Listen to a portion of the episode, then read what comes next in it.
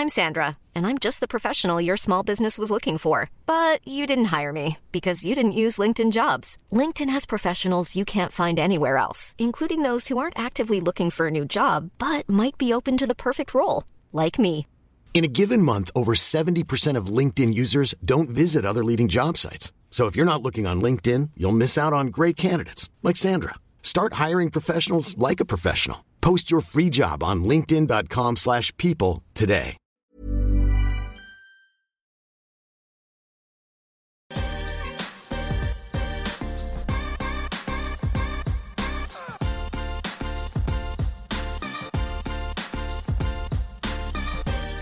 Pascal Goumin, on est ravi de vous accueillir pour la web émission Entertainment Lab by Newton Studio. Et tout d'abord, est-ce que vous pouvez euh, vous présenter en quelques mots? Alors en quelques mots, donc, euh, donc je dirige un groupe qui s'appelle AMP, Aquaponic Management Project, qui se veut être un acteur important de la filière aquacole française. Donc nous sommes euh, un des seuls groupes à être présents dans tous les compartiments de l'aquaculture, puisque nous avons une grande ferme marine à Cherbourg où nous produisons des saumons et des truites en mer. Nous avons des piscicultures sur rivière, des piscicultures de truites en Normandie, on a six sites. Et nous avons également développé une technologie particulière, cette fameuse aquaponie. Aquaponie, ça veut dire contraction entre aquaculture et hydroponie, une production conjointe de poissons et de fruits et de végétaux, que nous déployons aujourd'hui dans des formats périurbains, avec des fermes assez grandes, type Chartres, ou des fermes beaucoup plus petites, qui sont des concept stores, euh, de fermes urbaines à Agnières, à Paris, à Cherbourg, au Havre. Donc on a à la fois une, euh, pluridimensionnalité de nos productions, mais on a également donc investi euh, des secteurs qui vont du marin jusqu'à l'urbain. Et alors, on va parler justement un peu de votre parcours. Je crois que vous étiez justement passionné déjà d'aquaculture, puis vous avez fait un détour par aussi la publicité. Nous parler un peu de votre parcours. Oui, c'était ce qu'on appelle des, parcours un petit peu atypiques, puisque j'ai fait une école de commerce qui me prédestinait à l'expertise comptable, mais en parallèle, parce que je m'intéressais beaucoup à l'aquaculture et que j'avais la chance d'avoir en région centre un domaine familial sur lequel on pratiquait cette activité, j'ai fait donc un, un brevet professionnel de responsable d'exploitation agricole, spécialisation aquaculture, qui m'a permis, dès les années de 90, donc, de développer un projet professionnel autour de, l'aquaculture. Malheureusement, ça ça n'a pas été un grand succès, donc à partir de 1996, il a fallu que j'entreprenne une reconversion euh, professionnelle et je suis parti dans les secteurs de la publicité, euh, l'affichage, les médias locaux, alors d'abord en support, puis après en agence média, euh, jusqu'à monter ma propre agence en 2002 en association avec le groupe Avas. Alors justement, on est sur une émission qui parle beaucoup d'histoire, de, storytelling. Vous avez en plus travaillé dans la publicité, donc vous connaissez ce style de sujet. Pour vous maintenant, en tant que directeur de votre propre marque, qu'est-ce qui est pour vous le plus important dans un bon storytelling?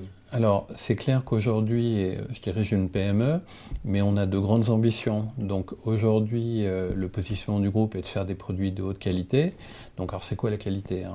En, en matière de produits agroalimentaires ben, C'est des produits qui soient bons d'un point de vue gastronomique, c'est des produits qui soient sains.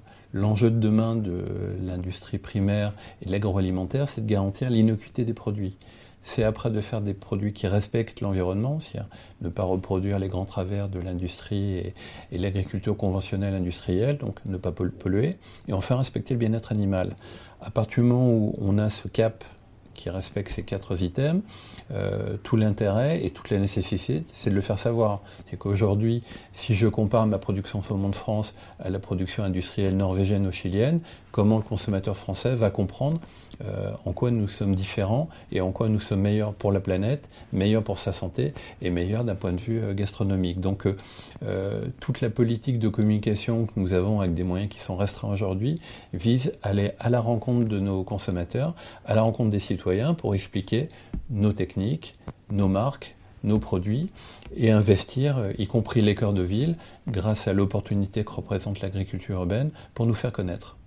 Alors justement, parlons un peu de l'aspect euh, responsable aussi, engagement par rapport aux marques et à la transparence, euh, et peut-être la spécificité de la France là-dedans. Est-ce que vous pouvez nous en parler?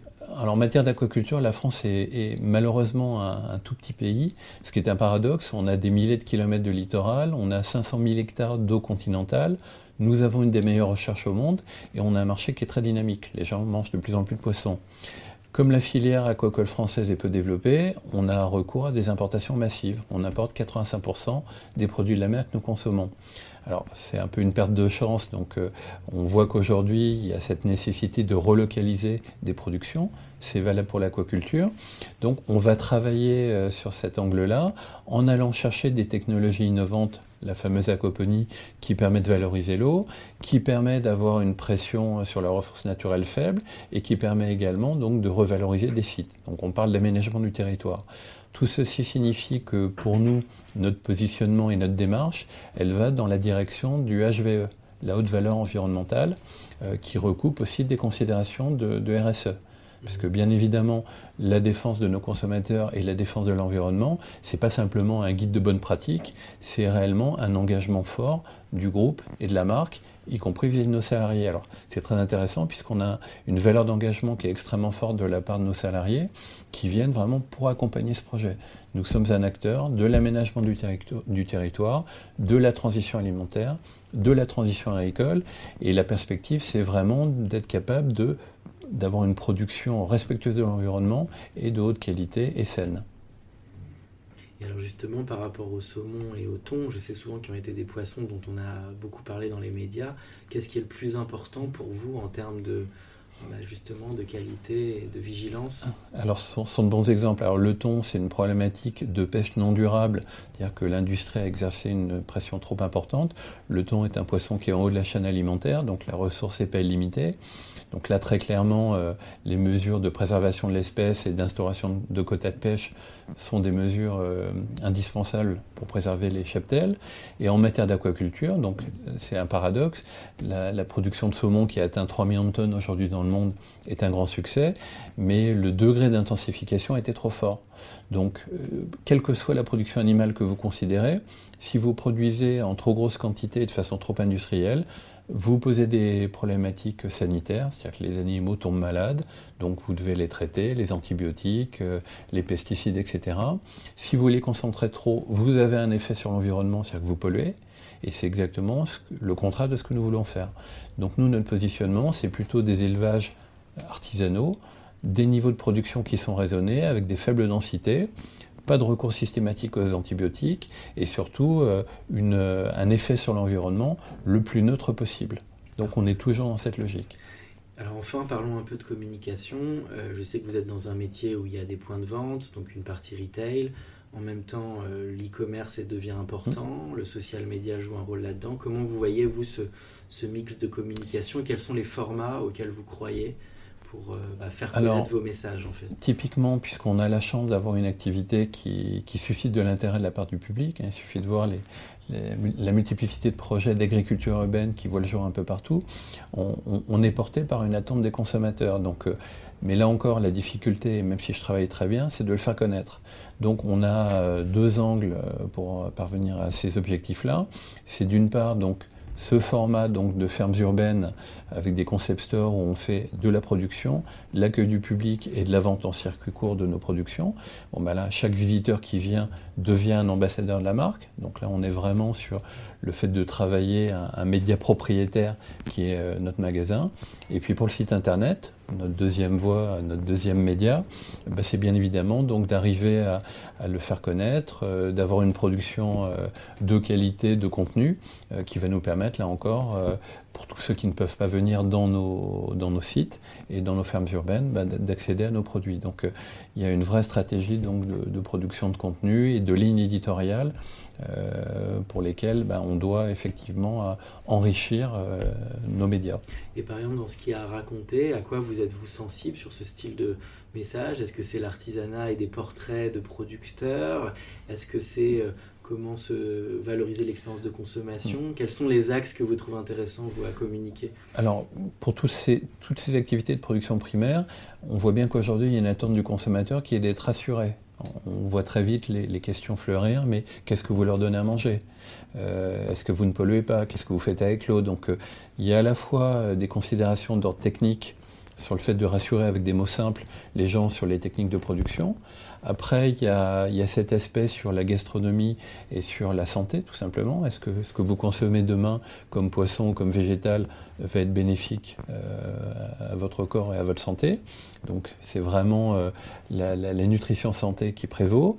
Et puis après, donc, toute cette partie pédagogique qui est très importante, recevoir les scolaires euh, pour les sensibiliser à l'environnement, les sensibiliser à une alimentation saine, et puis surtout préparer ce qu'on appelle cette transition alimentaire qui est en fait la conséquence d'une transition agricole il y a des marques que vous trouvez dans votre environnement ou ailleurs que vous trouvez fortes dans ce style de communication sur l'aspect pédagogique, transparence et tout ça? Oui, bah alors on a la, on a la chance d'être adossé à un groupe alors, qui intervient plus dans le secteur de la cosmétique, qui est le groupe L'Occitane. Et l'Occitane, ça a toujours été euh, vraiment son ADN euh, d'avoir une production localisée en France. Ils ont euh, contribué à sauver la filière horticole française, entre autres les producteurs de lavande et d'immortels. Donc avoir une production de haute qualité bio, tout est en biocontrôle, il n'y a pas de chimie. Avoir donc des unités de production en France qui n'ont pas été délocalisées et avoir après un réseau retail de distribution bah, qui va permettre de proposer ces produits de qualité aux consommateurs en direct et sans être euh, dépendant, si l'on peut dire, de la, grande distribution. Donc, ce que nous essayons de reproduire dans notre industrie de l'aquaculture, c'est un petit peu ce schéma-là. On a également au sein du groupe L'Occitane, il y a un pâtissier célèbre qui s'appelle Pierre Hermé, qui a aussi cette logique de faire une qualité premium et puis d'en assurer la distribution à travers son réseau. Parfait. Eh ben, merci beaucoup. Ben, je vous en prie.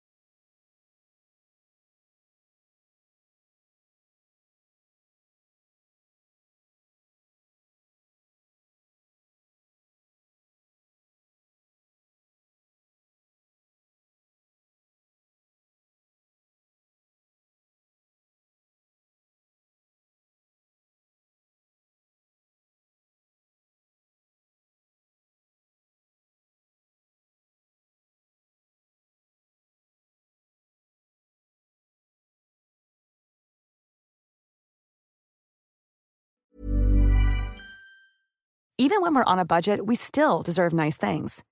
Quince is a place to scoop up stunning high-end goods for 50 to 80% less than similar brands. They have buttery soft cashmere sweaters starting at $50, luxurious Italian leather bags, and so much more. Plus, Quince only works with factories that use safe, ethical, and responsible manufacturing. Get the high-end goods you'll love without the high price tag with Quince. Go to quince.com/style for free shipping and 365-day returns.